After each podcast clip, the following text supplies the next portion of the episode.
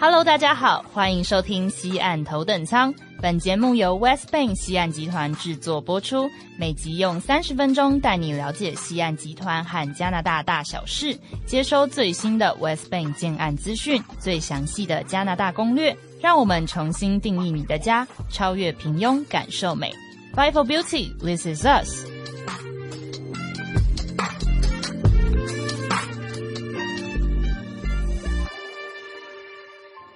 哈喽，大家好，欢迎来到西岸头等舱，Welcome on board，我是 Michelle。我是 Esther。那今天是我们第二集嘛，对，嗯开头让我问你一个问题，嘿、你说，请问温西在温哥华的西边，嗯西温不在温哥华的西边，那西温到底在哪里？等一下，等一下，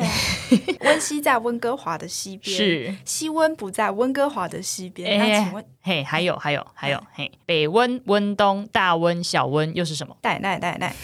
决定来抽张卡，抽就叫张卡那个百万小学堂的小朋友们来帮我回答这个问题。你好像步入你的年纪了 哦。好啦，那今天呢，我们这一集就是想要好好的跟大家介绍一下加拿大温哥华的地理环境啦。那首先，主角温哥华位于 B.C 省。没错，话说呢，加拿大是全世界第二大的国家嘛？是。的，那温哥华是加拿大的第三大都会，嗯，它也是加拿大西部的第一大城市。对，那讲个题外话，这样大家应该就会很清楚说为什么我们公司取名字叫做 West Bank 西岸集团了吧？对啊，因为我们总部就在温哥华、取这个名字再适合不过了。对啊，好啦，那加拿大的行政区呢是由十个省还有三个领地所组成的。那大家比较常听到的，像是英属哥伦比亚省，就是温哥华所在的地区嘛，还有多伦多所在的安大略省，以及讲法文的魁北克省等等的这一些。那领地的话呢，就是像西北领地啊，还有育空领地这些，就是比较大的地区，对对对对，那省跟领地之间的不同是什么啊？省跟领地不一样的地方呢，在于省它是根据宪法法令所组成的，嗯但是领地呢，它是根据联邦法律所设立的。嗯哼，所以说，领地是由联邦政府直接的管辖，嗯，那省呢是由各省的政府来管辖的。也就是说呢，领地是我们的出斗先生来管，没错，然后呃，例如说我们的 B C 省就是省长来管对对对对对，啊是。这个概念。那我们的加拿大因为面积很大嘛，所以它不同省份之间的气候其实好像也会有一点不一样哈。 就跟中国有一点像，嗯因为就是面积广大的关系，嗯哼气候嗯哼会因为它的位置所在会有不同的影响。所以说，温哥华百花盛开的时候，东岸的多伦多可能还在穿大衣。 就还很冷这对样对子，对对对， 然后另外呢，不同省之间的基本工资啊、物价啊、收入、税率，甚至连你去餐厅吃饭，你要给服务生多少小费，每个省的规定都不 一样。就是到了不同的省就会有不一样的规定了，对对，就你踏过这一条线， 你付的钱就不一样了。没错。这样好难记哦，没没关系，已经有人帮你想好了，你就只要照那个。也是他就会跟你说，呃，要多少 钱多少钱，没错，那接下来呢，要跟大家介绍一下英属哥伦比亚省，嗯就是我们刚刚一直提到的 B.C 省。那它又称为卑诗省，是加拿大最西部的省份。是，那也是加拿大的面积第三大的省份。它的首府呢，也就是行政中心是在温哥华岛的维多利亚，最大的城市是温哥华。那它主要的产业呢是林业啊、矿业、渔业等等的第一级产业。就是他，呃，因为他后面就有环山嘛，对然后前面又有我们的英吉利海峡，对，所以就是所有的自然资源它都有，拥有非常多丰富的资源，好山好水就对了啦。真的。那为什么英属哥伦比亚省它要特别叫英属哥伦比亚？因为英属哥伦比亚这块土地，它在一八五八年的时候是英国的殖民地。嗯，那当时呢，那个哥伦比亚河的流域是贯穿了美国的西北部，还有一部分的英国殖民地嘛。对，但是那个时候，英国跟美国的关系不太好，嗯他们正在闹纷对争。对对对所以说，维多利亚女王她就想要强调说，这 一块土地是属于英国的，她就在前面加上了“英属”两个字。也就变成说，今天我们大家一直听到的英属哥伦比亚省，其实还蛮可爱的。就是一种写名字的概对念。对对对，我的，这是我的，对我你们的不，要过来的。好了，那大致讲完了 B C 省的介绍之后，我们终于可以好好的跟听众回答一下前面的问题了。究竟什么是大温、小温、北温、西温、温东跟温西呢？听得我头都晕 了。首先呢，要跟大家介绍的是大温。嗯，大温就是温哥华地区，它是由大温哥华区域局管理的，对，人口呢大概有两百多万人。没错。那这个概念呢，就有一点像是大台北地区。嗯，那大温指的就是加拿大的 BC 省西南部海岸地区。那除了温哥华之外，它还包含了几个周边的城市。对，像是 West Vancouver、North Vancouver、Burnaby 跟 Richmond 等等的，还有一些周边的一些城市这样子。那接下来就跟大家好好的来讲述一下这些城市有哪一些比较不一样的一些地理啊，跟一些特色风情特色。对对，那首先是我们的西温 West Vancouver，那其实这边基本上就是白人的富人区啦。对对，就是呃，很多白人的有钱人都住在这边，所以基本上它都是一些半山的豪宅区，然后风景非常的好，你可以看到乔治亚海峡的风景，非常适合一些就是呃，你很喜欢户外活动。嗯，的一些人，你就可以住在这边，因为你春天的时候，你可以就是邀请隔壁邻居说：“哎、我们今天去看樱花。”嗯嗯，然后夏天的时候就约家人说，我们晚上出去出海垂钓，然后秋天呢还可以再约一些朋友说啊，我们今天去打高尔夫球，哇，然后还有哦你冬天的时候，冬天很冷嘛。 嗯，但是我们冬天这边有一个 Cypress Mountain，连那个就是踢足球的那个，贝克汉，对，贝克黄汉金右脚，对对对对对，就是整家都长得很漂亮的那个对对贝对克汉家族都指明会去的那个惠斯勒滑雪场也在这边，等一下，他每一个季节都有事情可以做，很忙。哎 很，但是很悠闲呢。对啊，就是呃，他的 schedule 都已经排好了。对，然后都是一些就是舒压的休闲活动啊，春天去看樱花啊，然后又滑雪，又是那个垂钓什什么么的，对，而且还是大自然帮你安排好的 schedule。 OK，也 就是说，它的自然资源是非常丰富的，不是人工打造的。嗯， 可以说呢，西温根本就是一个人间仙境。 那同时呢，其实这边也有我们西岸集团的另一个建案霍舒贝，也是在西温这边。可是因为我们今天讲述的主角不是他啦，所以我们就是留到后面再跟大家分享。那如果听众真的很感兴趣的话，欢迎到我们的粉砖上面直接私讯我们，我们直接面对面跟 你讲。就是一对一专属的服 务。没。错，那接下来呢，要跟大家介绍的是西温旁边的北温。是的，北温呢，其实也跟西温一样，是白人的富人区。。对，这边呢，需要开车从温哥华的市中心或者是 Burnaby 过桥，嗯，又或者是你从温哥华的市中心坐 C bus 就可以来这边。对，北温呢有北方好莱坞之城，新版的《飞跃比佛利》就是在北温拍摄的，对，而且它的生活环境啊，自然到会觉得你好像隐居山林与世隔绝一样。是不是有点像是那个陶渊明诗词里面的那种感觉？对对对对就是“采菊东篱 下，悠悠然然见见南南山山”。 我觉得陶渊明现在应该一脸问号，想说我的情境明明就是在东方啊，你怎么把它带到温哥华去了西方去了，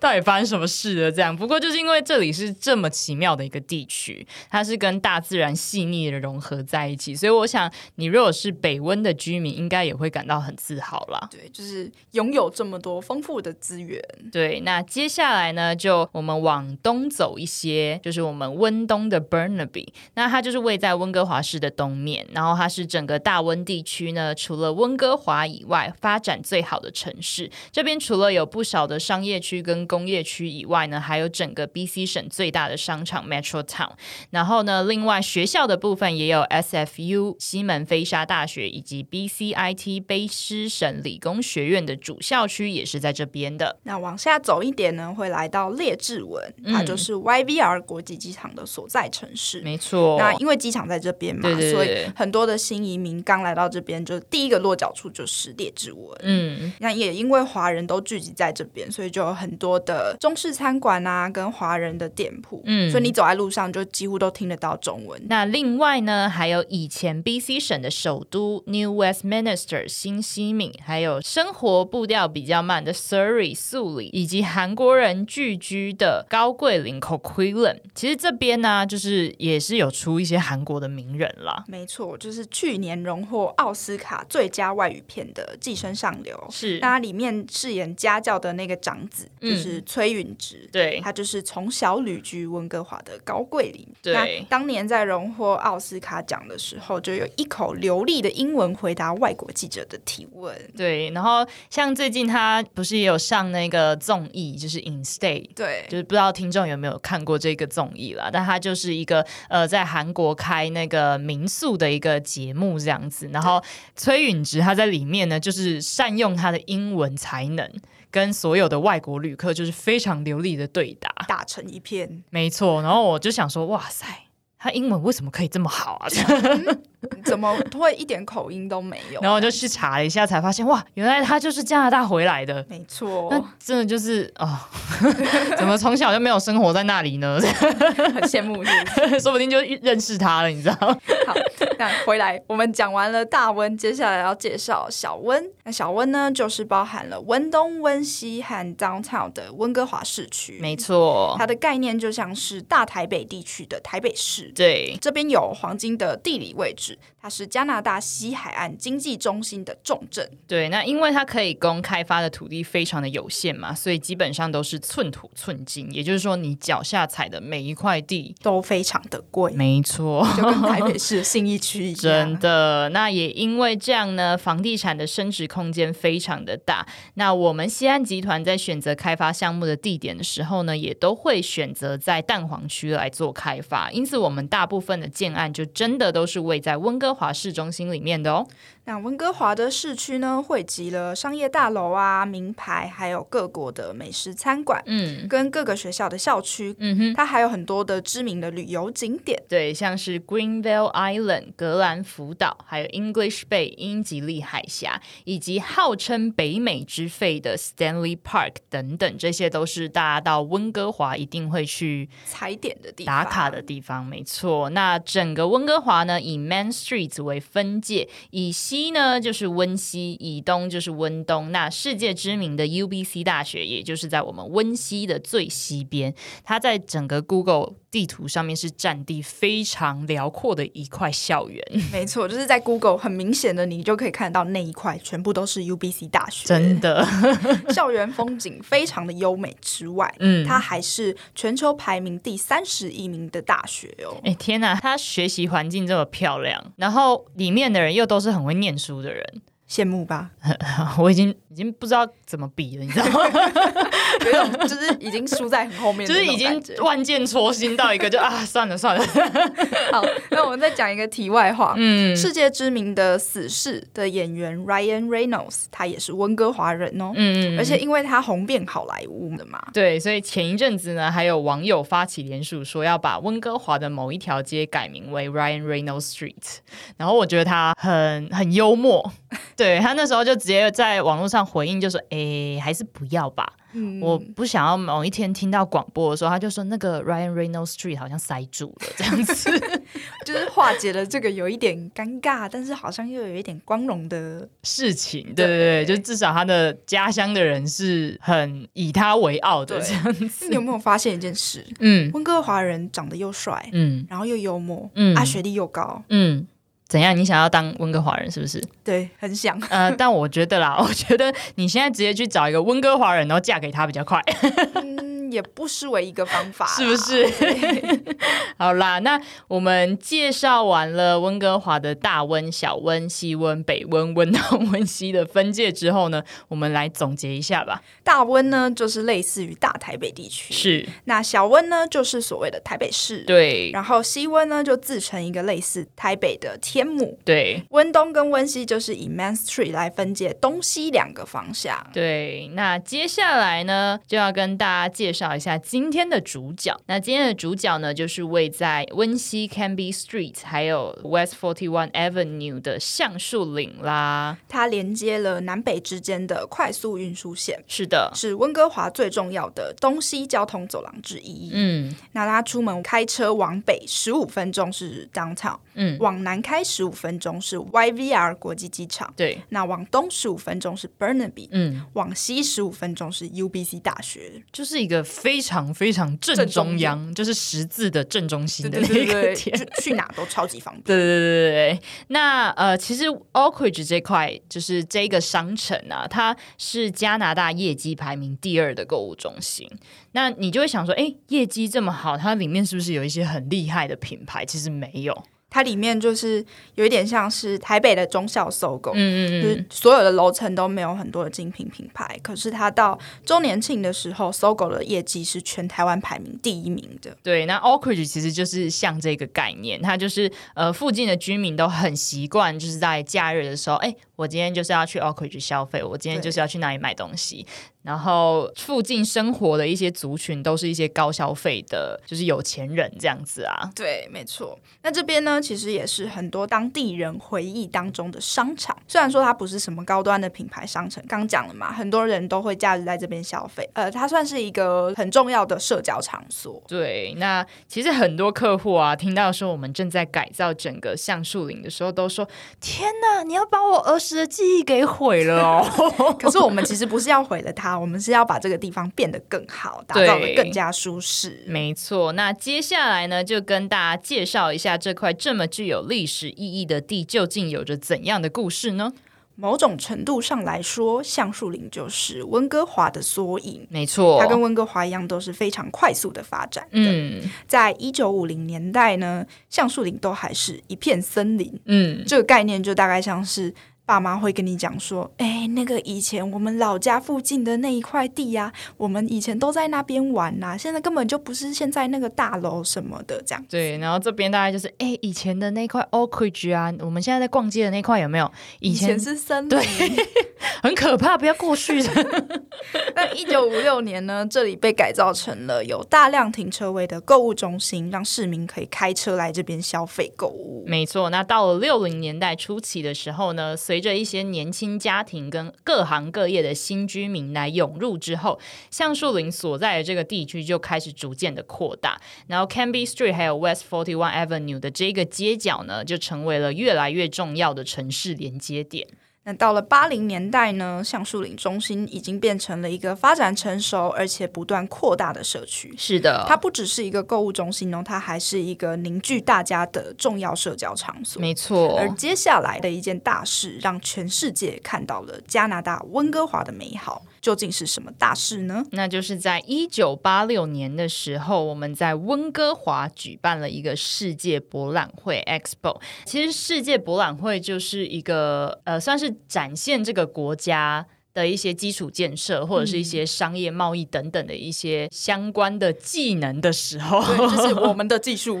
对然后让世界各地的人都可以看到这样子，然后很多的建设就会在这个时候完成，像是加拿大的第一个圆顶体育场、BC 广场，还有空中列车等等。然后那些世界各地的人啊，为了要来看世界博览会嘛，他们就会到温哥华。嗯，那来了之后就发现，哎、温哥华这么漂亮，就是有这么多的好山好水，然后可是它的建设又这么完善，就有很多的移民不断的开始涌入了，，对，选择要定居温哥华，没。错。那这些不断增加的移民数量呢，就让温哥华的房价来到了加拿大的新高。是的，市政府不得不改造那个时候的房屋形态，把它变成是密度更大的社区来因应这个改变。对那。这个改变呢，其实也增加了 Oakridge 的压力，因为它有三万多平的土地嘛，就相当于现在的台北松烟文创园区。它是加拿大这个国家最有价值、交通最便利、最为人向往的社区之一。是可是它在之前没有被充分开发嘛，这个时候就变成了开发它的绝佳机会。对，接下来还发生了一件大事，就也促进了这块土地的发展。究竟是什么大事呢？对，那就是到了千禧年之后，二零一零年的冬季奥运会。其实我觉得奥运这种东西啊，就是你看我们现在二零二零加一还没有还没还有没有举办举办成的的东京奥运，就可以知道，其实呃那个国家拿到了举办权之后，他就会提前很多年就开始规划附近的一些什么选手村啊，或者是一些体育场相关等的等设备，没错，所以呃那时候就是拿到了冬季奥运会的举办权之后呢，市政府跟省政府还有联邦政府就联手建设了一条新的快速运输线，也就是 SkyTrain。那这条线呢就连接了 downtown 市中心还有 YVR 国际机场，同时呢，温哥华市政府还跟很多就是橡树林土地的拥有者来进行合作，想要把这块地重新的规划。那我们西岸集团呢，就是在这个时候参与到了橡树林的改建计划当中。没错。那接下来呢，要跟大家讲述一下我们在争取橡树岭的过程。。是，要把时间拉回去到二零零七年哎，十四年前哎，哦，你数学很好，哎，我们从十四年前就已经开始规划橡树林这块地了欸诶。没错，就是经过了漫长的规划啊，像是我们有举办了公听会，然后还要让市政府批准 Oak Ridge 中心的开发。嗯，我们提出了提案，去描述说这块土地的使用，像是公园啊、跟社区的空间的规划，还有交通的建筑形式，跟建筑永续性的指导方针跟规划原则。在做了这么多事情之后，总算要进行开发项目的时候，这个时候我们发现说，诶，其实这块地还有很多可以很多潜力可以挖掘。所以我们就说服市政府跟居民，我们要重新设计这一块地。对，那其实第二轮的公众咨询呢，可以说是温哥华历史上规模最大也是最复杂的一次，因为我们邀请了大概超过三万名以上的居民，然后请他们来共同的构思自己未来生活的蓝图，就是说，哎，你希望你未来住的地方，会是什么样子的？对你希望过怎样子的生活，生活想要怎么跟朋友一起出去玩什么的这一些的这样。那最后呢，我们就透过这些人们对于未来的想象，汇集打造了新的规划方针。很快的呢，我们的温哥华的市议会就批准了这一项新的综合计划，让我们着手新建一个新的市政中心。未来想要就是串联一些周边的城镇啊，然后还有就是甚至可以跟市中心 downtown 来做结合，把周边的一些成长，就是因为 Oakridge 而再次的不断的上升提升。没错，那 Oak Ridge 这个建筑，它就面临着说，你要怎么在温哥华的市中心以外，打造第二个都心的挑战嘛？重新开发的 Oak Ridge 呢，就会是一个充满活力而且完整的地区。它要在提供舒适的生活跟完善的服务之余，它还要打造温哥华的另外一个经济跟文化的中心，来吸引全世界的游客。其实这样想起来，我觉得我们野心真的超大。超级，就是你看我刚刚讲了这么多事情，它要提供很完善的生活环境啊，然后还有很多很多的服务，然后还要变成是第二个市中心。对啊，然后我们还想要就是让居民生活的很舒适， 然后另外呢，我们还想要重新把一九五八年就是因为建设橡树岭购物中心而被摧毁的森林，就是刚刚说那个爸爸妈妈说啊，我以前那边都是一都块哦是森林林的那一块森林， 重新就是把那一千四百棵橡树再再种回来，然后融入到整个城市当中。 天哪，好期待他会怎么把它做出来啊、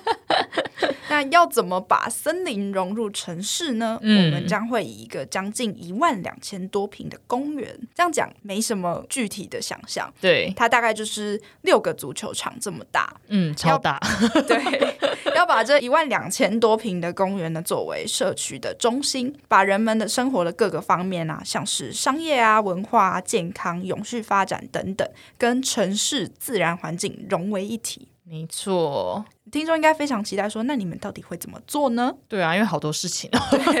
首先，就外观来说，我们的建筑呢，充分的结合了山顶小镇、花园城市、辐射楼宇跟城市街墙的特色，来打造现代街道为主的城市环境。没错。山顶城镇的概念呢，是从意大利的圣吉米尼亚诺等等中世纪的城镇来获取灵感。嗯，不同高度的建筑呢，会聚集在山顶，那因为橡树林就坐落在城市的最高点嘛，对，它就用地形的优势来优化了各个方向的景观。嗯，也是因为这样，橡树林这个建案的各个大楼望出去的景观都非常的有自然特色。对。那第二个呢，就是我们的花园城市。那其实这个理念的提出者呢，是十九世纪的城市规划师 Ebenezer Howard。那那时候因为是工业时代嘛，所以就是城镇里面就是有很多的杂乱跟肮脏，然后他就觉得说，哎，好像应该把我们的住宅跟商业区彼此区隔开来，然后他就打造出了花园城市的理念，来强调说，呃，必须使用一些独特的景观，还有绿化城市，来就是衬托出这个城市的美丽这样子。因为这些城市它有点像是乌托邦式的社区，然后就是希望说居民在这边就可以获取一切他们想要的东西，包括在自然环境中的家居啊，或者是工作场所，甚至是服务都可以一次拿到。那辐射楼宇这个概念呢，则是来自一九三零年的瑞士建筑师勒克布西耶。是的，它让密集的高楼住宅区在拥有丰富绿地的同时，可以创造更优良的生活机能、景观啊，而且要带来更多的工作机会。嗯，那这些设计呢，也有防止城市蔓延的作用。所谓的城市蔓延呢，指的就是这个城市它因为服务完整，不停的扩大扩张，嗯然后去压迫到附近的一些小的市镇，这样就子是让他们没办法因此生存发展。对对对对对后这个设计后来被叫做“公园中的塔 ”，Oakridge 也应用了这个设计呢，让公共投资的价值最大化。没错。那第四个呢，就是我们的城市街墙。其实我觉得打造一个城市啊，它的街道跟墙面是很重要的，对，因为你到了那个城市，你马上就是可以透过它的一砖一瓦，感受到这个城市的历史。算是对它的第一印象。没错，所以呃。这一些规划就必须经过深思熟虑的设计，才可以创造出充满活力，然后反映人类规模的街道景观，像是巴黎呀、还有哥本哈根等等的，你就觉得说，哦，我走在那里，我就是在巴黎，我就是在哥本哈根，这就是一种巴黎的 feel。就是你只只要讲到巴黎或者是哥本哈根，你的脑子里面就会自然的浮现他们城市的样就子。是哦，香榭大道对对什么对对那一种感觉，这样非常欧式风格的那一种街墙这样子。但是同时，其实也是有一些城市的一些设计就不是很完善，嗯像是呃纽约跟芝加哥都是大城市嘛，对它有一些地区就好像就很脏乱，然后阴暗对，然后没什么灯，然后你你就觉得好像很危险。对，就是每天走回家好像都要经过那里，那是不是就会有人来抢我的包包啊，或什么之类嗯的？然后久而久之，你就会觉得说住在这里不安全。对，然后你就会想要搬离这边。那其实，在温哥华呢，我们就是以一种矮墙的建筑风格来打造整体的城市市容规划，然后经过这些规划的橡树林景观呢，就可以带给市民全新的感受，让你重新爱上温哥华。那以上呢就是主要的四个建筑设计的理念。讲完了外观，我们要来介绍一下内装。嗯，我们在橡树岭规划了十四栋的建筑物，对那其中有九栋是住宅大楼，每一栋大楼呢，我们都邀请了不同的室内设计师。同时呢，也因为建筑的外观都非常的特殊嘛，对不是台湾常见中规中矩的大楼的设计，所以说你每一户室内的面积大小啊都不太一样，而且基本上可以说是量身定做，你家的设计跟隔壁邻居、楼上邻居的设计不是完全一样的哦。对，就是你直接打开门就知道这是我家，对对隔壁就是他家。对对对对 对， 的这种感觉。这样，那其实我们在二零一八年的时候，在温哥华 Oakridge Shopping Center 呢，就举办了一个 Unwritten 主义未来的展。那我们在展览当中呢，就从健康、环境、事业、智慧、社交、情感、心灵等七个面向来向大家介绍我们对于 Oakridge 橡树林的规划。这样讲好像很抽象，嗯我们用一个故事来形容好了。嗯哼，想象一下，你现在人就在温哥华的橡树林里面，嗯，早上醒来之后往窗外一看，有温暖的阳光洒落，还有绿油油的森林。